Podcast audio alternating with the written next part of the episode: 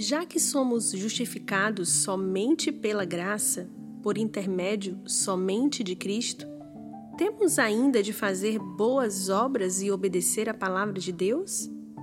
Sim, porque Cristo, ao nos justificar pelo seu sangue, também nos renova por seu Espírito, de modo que nossa vida mostre gratidão e amor a Deus, para que sejamos assegurados de nossa fé pelos frutos, e assim, pelo nosso comportamento piedoso, outros sejam ganhos para Cristo.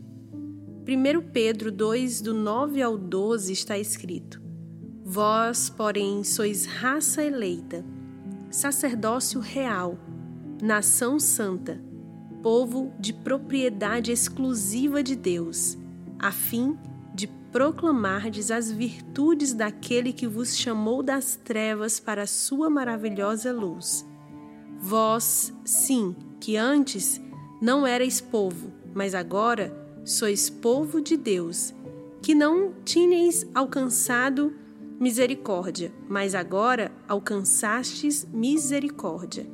Amados, exorto-vos como peregrinos e forasteiros que sois, a vos absterdes das paixões carnais, que fazem guerra contra a alma, mantendo exemplar o vosso procedimento no meio dos gentios, para que naquilo que falam contra vós, como de malfeitores, observando-vos em vossas boas obras, glorifiquem a Deus no dia da visitação. Assim, caros amigos, essas boas obras têm de estar no cristão. Não são a raiz, mas o fruto de sua salvação não são o caminho para a salvação do crente, são seu andar no caminho da salvação. Onde houver vida saudável na árvore, essa árvore produzirá frutos de acordo com a sua espécie. Assim, se Deus tornou boa a nossa natureza, o fruto será bom.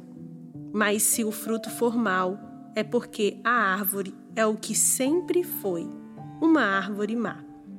O desejo dos homens criados novamente em Cristo é estarem livres de todo o pecado. Pecamos, sim, mas não amamos o pecado.